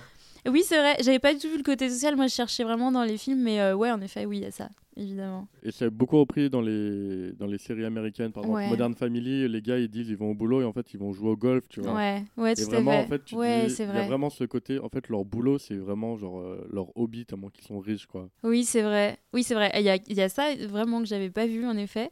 Euh, mais après, voilà, le truc qu'ils sont en train de faire du sport et tout, moi, ça m'a vraiment fait penser à ça, à la scène de Bad Boys où euh, je me suis toujours dit, mais pourquoi il peut pas s'arrêter de faire du basket pendant, pendant qu'il leur parle C'est un peu ridicule. Et puis, il y a aussi euh, l'aparté sur euh, la vie euh, du commissaire euh, Bialès. Ça doit vous rappeler un autre truc dans un autre film. Vous vous rappelez de. Eh ben, Astérix, Mission Cléopâtre. Et bah ouais, carrément, avec Ouais. la petite. euh, La langouste. La petite. euh, la, la langouste, ouais. bah oui, Ouais, c'est vraiment Ouais, le même procédé. Ouais. le, le- le petit magnéto sur la langouste, quoi. C'est vraiment le même procédé, ouais. Donc même si c'est pas le même réalisateur, il y a quand même des inspirations. euh, forcément, ils ont travaillé ensemble des années, quoi. C'est écrit par la même personne, le film. hein. Euh, ouais, oui, de toute personne. façon, oui, c'est euh, l'écriture, ouais. Ouais. Euh, donc oui, voilà, on retrouve ça quelques années plus tard dans, dans la série Mission Cléopâtre euh, avec la langouste. Euh, donc là, c'est la biographie du... Enfin, la biographie, oui, l'enfance, la vie du commissaire Bialès, donc Gérard Darmon. Mais là, contrairement à la, à la langouste dans Astérix, là, ça, ce qui est intéressant et ce qui me fait dire que ça joue encore avec les codes, c'est que ça a un impact sur les personnages du film, puisqu'on lui dit, vous connaissez le commissaire Bialès? Elle dit non. On lui met le petit magnéto et à la fin, hop, petit air mielleux. Ah, bonjour commissaire. Donc ça, c'est hyper intéressant de Et jouer comme ça. Ça arrive plusieurs fois, la voix off qui parle au personnage. Euh, Il y, a, y a plein de fois où le film, le, le film va, ouais, parler, sort, euh, va parler au personnage et va prendre euh, place dans l'histoire et la modifier. Oui, comme bah, la scène de bruitage à la bouche, les trucs comme ça, évidemment. Donc, la Cité de la Peur, c'est évidemment c'est de l'absurde, mais à fond. Euh, par exemple, bien sûr, quand on parle de la place du mort euh, au sens figuré, bah hop, il y a un mort dans le coffre. Ça n'a aucun sens, c'est complètement absurde. On a la voiture qui conduit toute seule euh, pendant qu'il fouille dans la boîte à gants. Je sais pas ce qu'il fout. Ça d'ailleurs, ça ressemble à- un peu à des plans de Basic Instinct quand euh, Sharon Stone est, est en voiture avec, euh, avec les deux flics, Michael Douglas, et, euh, et ils sont comme ça sur une espèce de côte, un peu, un, un peu comme dans La Cité de la Peur, là, quand ils sont en voiture avant d'arriver à Cannes, en revenant de, de, de l'aéroport Ah oui. de, de, de, Nîmes. C'est ça, hein ça. Aéroport de, de Nice, pas Nîmes. Aéroport Nice. de Nîmes. De Nice. De Nice, tout, enfin, tout est une connerie dans ce film, quoi. Enfin, une connerie au sens euh, large, mais vraiment, il y a, il y a une blague, euh, vraiment, c'est à chaque seconde, quoi. Vous avez en, en tête, comme ça, des exemples de, de mini-trucs auxquels il faut faire euh, gaffe pour le capter dans le film? Vous savez, ces petits trucs, euh, si on fait pas trop attention, ça, ça passe. carré- Comme aéroport, par exemple, c'est le truc, si tu tends pas trop l'oreille, tu fais pas trop gaffe à la voix euh, du terminal, quoi. Ah c'était quoi qu'on s'était dit Parce que, bah, y a, y a- en vrai, il y en a vraiment, Ouais, il y en a il y plein, en a vraiment plein. énormément. Par exemple, la voix de, de l'aéroport, euh, donc il y a ça qui est déjà marrant en soi, mais euh, quand on écoute ce qu'elle dit, elle dit euh, à, donc co- comme dans les gares, hein, on est bien d'accord, et elle dit que euh, l'arrière de l'appareil ne dessert pas les villes de, Oui. et donc dit Ah oui, plein de villes. Enfin voilà, enfin, ça fait l'annonce d'un train sur un avion, ça n'a aucun sens. Il y a plein de petits trucs comme ça qu'il faut regarder. Euh, Il y a aussi euh, le générique de Red is Dead au début. Euh, il y a, c'est que des jeux de mots euh, dans, le, dans, dans les noms. Ah oui, au tout début. ouais. Et le générique Ouais. du film aussi. Ouais, le générique C'est du film vraiment n'importe quoi dedans. Il remercie des gens genre, euh, qui n'ont pas joué dans le film ou des gens qui n'existent pas, comme euh, Bruce Wayne. Très Peter bien. Parker. Ah ouais Ouais, il y a Peter Parker qui est remercié. Enfin, c'est Incroyable. écrit Peter Parker, Spider-Man. Il y a Tom Cruise aussi qui est remercié. Mais pas, pas sous le nom de Tom Cruise, c'est euh, Tom Cruise, un truc comme ça. Ah ouais, Enfin. Vraiment, euh, Incroyable. Mais ça, c'est, il y en a vraiment, il y en a vraiment beaucoup. Et pourtant, c'est quand même un peu, même un peu un film de cinéphile, moi je dirais. Euh, et sous ses airs, c'est quand même un film hyper malin qui joue beaucoup avec le spectateur. Et à titre purement personnel, je pense que c'est pour ça qu'il a tant de succès aussi. Et que les gens qui l'aiment, en général, ils l'aiment vraiment beaucoup. Les gens qui aiment la Cité de la Peur, c'est un peu c'est un peu des fans quoi et alors qu'il y en a d'autres au contraire qui vont le trouver vraiment débile au plus haut point j'ai l'impression qu'il n'y a pas trop de nuances dans ce genre de film et je pense que hum, je pense que c'est parce que c'est pour ça c'est parce qu'il a beaucoup beaucoup d'identité et qu'en fait il nous fait des clins d'œil à chaque seconde. Et du coup bah faut savoir les voir faut avoir les codes pour les décrypter un peu comme le cinéma de Tarantino qui qui plaît beaucoup aux cinéphiles parce qu'en fait euh, il réemploie des, des codes Et, euh, et voilà, faut savoir décrypter tout ça pour passer vraiment de oh là là, ce film est vraiment débile à euh, bah, c'est du génie, de l'absurde en fait. Et oui, bah, bah, c'est plus de l'inco- de, de l'incompréhension, je pense. euh, ouais, si, euh, je pense aussi. si faut on a cet pouvoir, euh, avis-là. ouais, faut pouvoir le décrypter en Exactement. Il est, il est tout sauf, euh, il est tout sauf débile. Bien ce sûr, film. Fait. un- Mais la, la ligne entre l'absurde et le débile, sûr, tu vois, elle eh peut oui. être super fine en fait. Et c'est pour ça qu'il est très malin. Bah, en parlant de débile, vous savez qui le film devait être, euh, par qui le film devait être réalisé à la base? Un mec débile du coup? Par Claude Berry, le gars qui a fait euh, Ciao Pantin, euh, Ouais. Manon des Sources, et il a refusé parce qu'il jugeait le film Un- un peu débile. Ouais, et donc lui, il avait pas compris. Lui, il a pas compris. Il avait pas, Il a les, pas compris. les codes. Ah Mais bah, c'est vrai a que- En fait, c'est ça, sur le euh, papier, ça doit être ouais. difficile aussi de te dire c'est Ah du oui, oui, génie bien quoi. sûr. Eh Je oui, pense, je pense. Tu dois pas avoir tous, tous les procédés C'est techniques ça, de en fait, c'est beaucoup de mise euh, en scène donc Bien euh, sûr, juste le scénario, après le scénario. ça euh, doit être un peu what the fuck. Oui, Après, tu le sais quand tu vas bosser avec les, Les nuls. nuls, tu vois. Enfin, Ouais. Tu le sais très bien que ça va être un truc euh, absurde euh, Ouais, 100%, bah oui. mais, euh, mais voilà, ouais, donc euh, bah, tu m'as lancé dans mes anecdotes, alors je vais continuer. Allez, Très bien. Qui joue le tueur communiste dans Red is Dead? Ah bah je ne sais Ah pas. si, c'est Emile. Bah non, Emile, c'est le vrai J'ai tueur. l'impression mais- qu'on reconnaît. Oui, Je- mais Non, non, mais on reconnaît dire- ses yeux de- dedans. Non, Non je... moi je cherchais le nom de l'acteur, mais c'est pas Emile. Quel acteur joue le tueur communiste dans Je Red sais is pas. Dead C'est Je C'est. Chabat Ouais, c'est vrai Euh, Chabat Oh là là C'est c'est Chabat. Et en fait, euh, quand, quand on regarde Red is Dead, y a- ils sont dans les nuls. Parce que. Eh ben oui, bah, oui, oui, c'est Simon Cara, Voilà. euh, Simon, Simon, Jérémy. Et il y a, y a- on, on voit pas Alain Chabat à l'écran parce que bah, Oui. forcément il est sous le masque. Ah oui, Bah ouais. Énorme. Euh, petite autre anecdote qui est assez drôle. Il y a, bah, vous voyez la scène avec Valérie Lemercier, l'énorme tasse et les Bien 15 sûr. sucres, ou les 16 sucres, et en fait il y en a que 15. Et Ouais. C'est écrit dans le générique. Oui. Et bah il y a un des plans, c'est pas elle. c'est sa sœur, non? Ouais, c'est sa sœur. Ouais. En fait, sa sœur était en stage sur le tournage et euh, Valérie Lemercier a oublié de venir un matin. Ouais, elle était un peu shootée au médoc euh, parce qu'elle était malade, non C'est pas C'est ça ça, c'est ça l'histoire. Et du coup, Pierre Luscure, le, le, le, le boss de Canal+, il disait mais faites des gros plans. On a Valérie Lemercier. Là, on est en 94, on a Valérie Ouais. Lemercier et il disait on peut pas faire de gros plans, c'est pas Valérie Lemercier, c'est sa sœur. Incroyable. Et du coup, moi, quand j'avais cette anecdote, j'ai revu la scène plusieurs fois Ouais. et j'ai pas vu la. Non, moi j'ai rien vu non plus, même Non. en le sachant. J'ai fait gaffe et je vois Moi, je rien. connaissais pas l'anecdote. Mais apparemment, euh, ouais, elle se, elle se ressemble beaucoup. Apparemment, j'ai lu moi. Que... Donc euh, bon. incroyable et Ouais. elle est pas créditée au générique. Sa sœur? Ouais, Oh. c'est un peu dommage. Hein. Ouais, ils ont mis peu- Batman, mais ils ont pas mis euh, la sœur de Valérie Ouais. Lemercier. C'est un peu Ouais. dommage. C'est un peu dommage. Euh, Il y a un- quelque chose dont on n'a pas parlé dans ce film, on l'a pas évoqué du tout. C'est une scène euh, mythique. C'est la scène de la carioca. Oh là là, oui. qui a été rejoué du coup pour les 25 ans du film en 2019 à Cannes.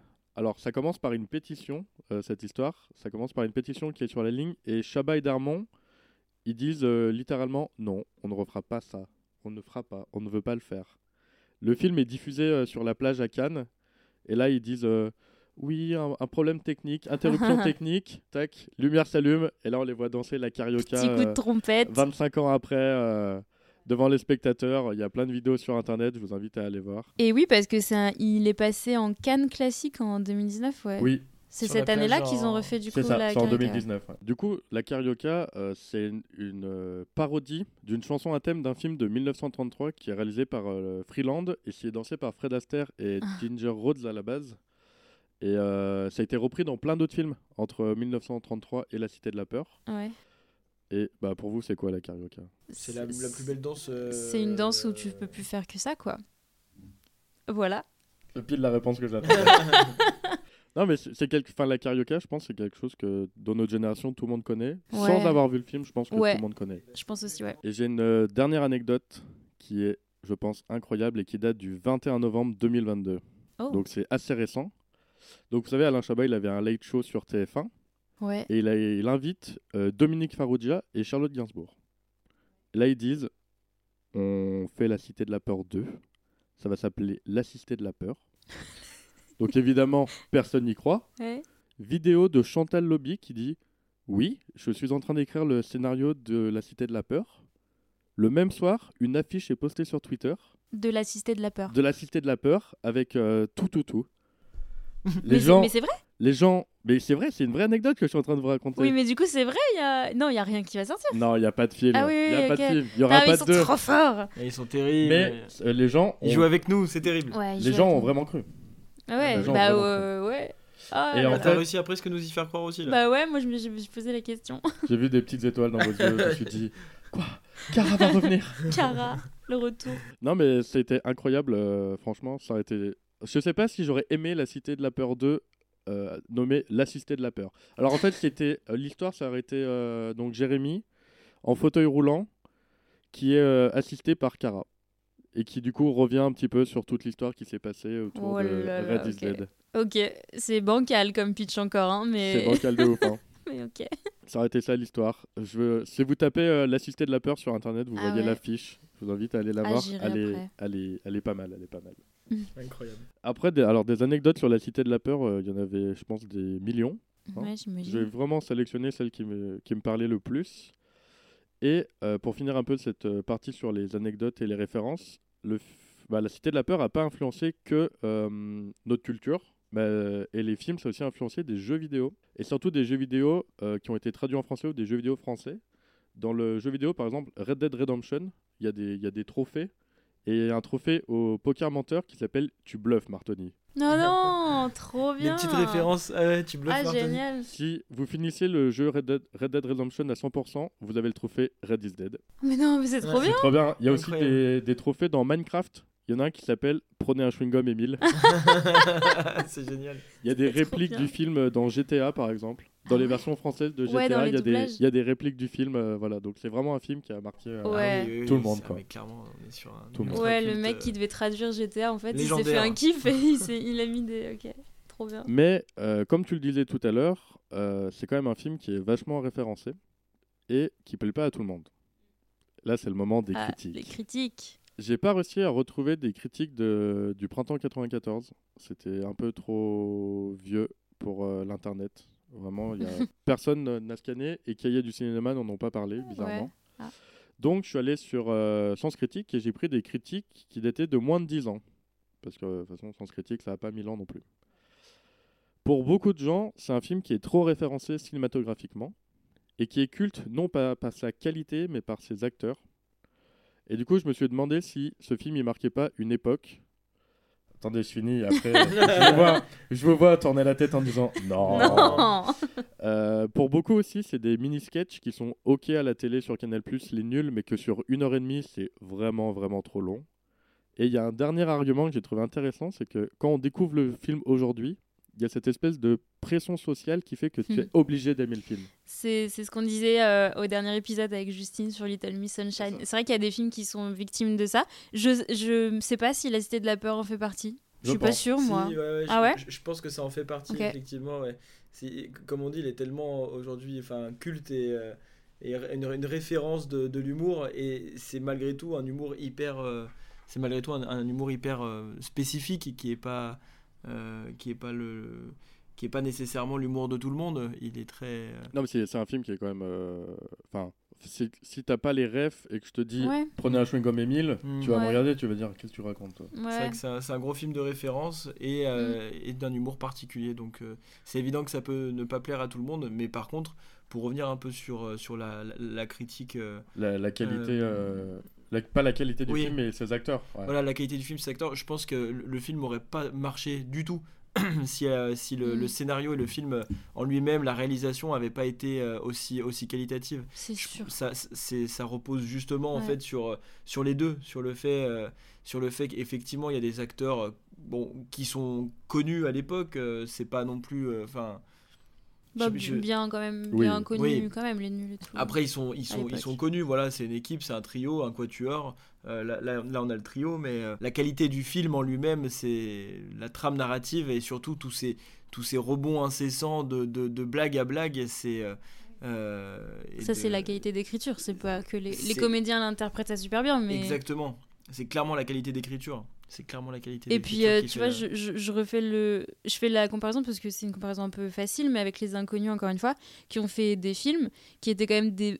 à la télé, qui avaient un succès de ouf, qui étaient trop marrants et tout. Leurs films, même si on a quel... allez, on a quoi comme rêve? Peut-être euh, sans patates. Il y a peut-être Mm. des gens qui ont ça comme rêve. C'est tout. Ouais, qui est dans, je ne sais plus même. Je Le sais même tabac, plus dans c'est tabou. On Ouais, en voilà. bout. Voilà, tu vois, genre on a quoi? On a, on a deux trucs, peut-être trois si on cherche un peu, et Oui, c'est et- pas des grands films. Personne plus- considère que c'est des grands films, alors que Les Inconnus c'était des stars quand même énormes de la télé. Et là, on a des stars énormes, mais plus un film qui est juste trop bien fait. Au niveau des inconnus, c'est genre des rêves sur 3-4 films. Ouais. Alors que là, c'est des rêves Ouais, sur un ça. seul film. ouais, C'est un seul film. ouais. Donc euh, non, moi je suis pas d'accord avec le fait que ça tienne qu'aux Non, et puis, comédiens. euh, ça, ça a quand même pas du tout le même succès. C'était de la peur à un succès et, une, et, et- et culte à un niveau bien plus important que, que, que les rois mages. Ou, Bah c'est ce que je dis, euh, ouais, voilà. ouais. C'est Bien, c'est- bien, ouais, c'est bien ça. plus, bien plus. Bah, bien Après, sûr. euh, on fait souvent la comparaison entre eux, mais euh, Non, mais parce que c'est bah, parce que c'est, les stars de, de la télé qui ont, qui ont quand même révolutionné des trucs. Les inconnus, ils, ils ont quand même apporté plein de choses Mm. aussi, tu vois. On, Ouais, fait, puis, on euh, peut les comparer facilement, mais. que- On peut comparer avec Eric et Ramsey qui sont arrivés euh, Ouais, 10 plus ans tard après, aussi, tu vois, ouais. même pas 5 Ouais. ans après. Hein. C'est ça, mais pour confirmer sur la, la- la- la critique que tu as fait, Ninon, euh, je pense que tous tous ces arguments-là, il faut simplement écouter tous ces arguments-là pour montrer que le, le film est absolument pas, re- repose absolument pas que sur les acteurs. ouais. Je suis d'accord aussi. Euh, de toute façon, je prends toujours des critiques négatives avec lesquelles je ne suis pas d'accord. Comme ça, on peut Euh, les démonter. en tout cas, le film, quand il est sorti en 94, il n'a pas été très bien accueilli par la presse. ouais. Mais il a été très bien accueilli par le public parce Orange que mécanique non plus. hein. Et puis ils se foutent de leur gueule aussi à la Oui, presse. bah Alors euh, j'imagine quand t'es attaché de presse, te faire comparer à Odile de Ray, c'est peut-être pas. c'est clair. euh, le film a fait 2,3 millions de- d'entrées euh, au printemps 94, donc c'est quand même pas mal. euh, Ouais. c'est quand même pas mal pour un. C'est un petit film, hein. Enfin, c'est c'est un petit film. C'est un film moyen, on va dire, mais en 94, euh, enfin, je pense que c'est des, bonnes, des bons chiffres pour 94. Euh, J'en ai fini avec mes critiques et mes anecdotes. Est-ce que vous avez des choses sur la Cité de la Peur qu'on n'aurait pas évoquées? Ah bah moi, il y a juste un truc qui est un mystère euh, pour moi, c'est euh, quand euh, Bialès et euh, Odile de ils sont au resto, il y a les escargots qui crient. On leur amène des escargots à manger et les escargots ils font oui, oui, oui. Et moi, à chaque fois, ça me fait penser à Chouchou aussi avec Gad Elmaleh. Et Chabat. Ouais. Il y a Chabat aussi d'ailleurs. Oui, oui. La scène au resto où il y, a les- y a un sushi, quand il fait j'adore les sushis, et bah pareil, il y a un sushi qui, qui, qui fait un bruit comme ça, là, qui fait. Qui, je sais plus ce qu'il dit, il fait un petit bruit. Et euh, dans les deux films, je comprends pas de quoi il s'agit. je me demande si c'est pas une ref, mais alors, à Alien. Ah Ou à Blade Runner, mais je pense que je t'apprends plus sur Alien. Ah, mais c'est pas idiot ça. Je pense que c'est une ref à Alien. Par rapport à quoi? Et bah les escargots qui font oui, oui, oui. Ouais. Pour moi, c'est une ref à Alien. Ah, mais peut-être Oh là là, je suis passée à côté complet. Ah, Et dans Chouchou pour le sushi alors? Parce que ça, je l'ai pas non plus. Je l'ai pas, chouchou. Mais il y a Chabat aussi, donc je sais pas si c'est. non, mais après, il y a- il y, a pas mal de films quand même hein, où, le, où les crustacés, c'est quand même relativement drôle malgré tout. euh. Bah, c'est c'est pas des crustacés. Bah, les, si. les escargots. Ah ouais. Bah, ces petits Mais insectes après, là. c'est- ces ces petits insectes. Mais non, mais tu- Après, c'est marrant aussi, mais un escargot, mais- euh. Brise de Nice, quoi. Bah, avec le, le, la grosse crevette, le gros homard là. Bref, bref, relâche-moi. Ok. Ah ouais, c'est Ouais. vrai. Ça, ah mais ouais, il y a un truc récurrent un truc avec... récurrent euh, avec, euh, Ils font pareil dans Gang de requins. Que vous croyez que c'est une ref à Brise de Nice Je ne sais pas. Waouh, la je ne sais méta. pas. Le métaverse. C'est donc ça. Brise de Nice aussi, euh, euh, que j'avais relevé aussi en... Pas vraiment parodie, mais c'est quand même bien, bien inspiré aussi euh, de Point Break. Voilà, c'est tout pour moi. Le petit truc des escargots, c'était un petit mystère. Je vous propose qu'on passe à la prochaine dernière minute du prochain épisode, Ah oui. qui est réalisé par euh, Ninon aujourd'hui. C'est moi qui ai réalisé le film. C'est faux. Ah bah. je, je réalise la dernière minute seulement. Alors, donc pour la dernière minute du prochain film, on a une femme euh, qui emboîte le pas d'un homme. Ils sortent d'un espèce de club-restaurant. Il y a une lumière euh, de néon euh, violet qui se reflète sur le visage de la jeune femme, euh, qui se fige sur le pas de la porte avant de sortir de la salle. Elle se retourne et regarde un homme. Euh, ce dernier évite d'abord son regard, puis lève les yeux vers elle à son tour. Il se fixe comme ça sans rien dire. On n'entend que le brouhaha du restaurant. Puis l'homme adresse à la femme un sourire quasiment imperceptible. Elle lui rend un sourire un peu pincé mais sincère. L'homme lui fait un léger signe de tête et elle élargit son sourire, puis un air mélancolique reprend son visage. Elle se tourne et cette fois sort de la salle sous le regard attristé de l'homme qui baisse la tête et lance un décompte comme font les musiciens. Et un magnifique panorama sur une musique grandiloquente affiche The End. T'as une idée euh, du film que ça peut être? Il faut, pas, le il faut pas le dire, il faut pas le dire. Ouais, j'ai complètement reconnu. Ok, bah j'ai hâte. C'est un... un film que j'ai hâte. Ouais, ça va être euh, très sympa d'en parler, ouais. Avec le petit tempo de la fin. Oh, il en dit Ah, trop. il en dit Il trop, il en fait trop. toujours trop, Oh là punaise, là. c'est pas possible. En tout cas, je remercie. euh, Tim- Je te remercie, Tim. Eh ben merci à vous, c'était top. C'était Ouais. très, très, in- très instructif. J'ai découvert des choses que je, je connaissais pas du film. Super. Donc, euh, merci à vous. Merci Ninon encore pour euh, ta chronique euh, avisée toujours. Oh là là, oui, mon, mon, mon, œil, mon œil du tigre. Exactement, l'œil- on l'appelait la chronique de l'œil du tigre. et puis bah, je vous remercie d'avoir écouté ce podcast. Vous pouvez toujours nous retrouver sur euh, YouTube et Spotify. euh, et on vous dit au mois prochain avec... euh, Eh, Avec.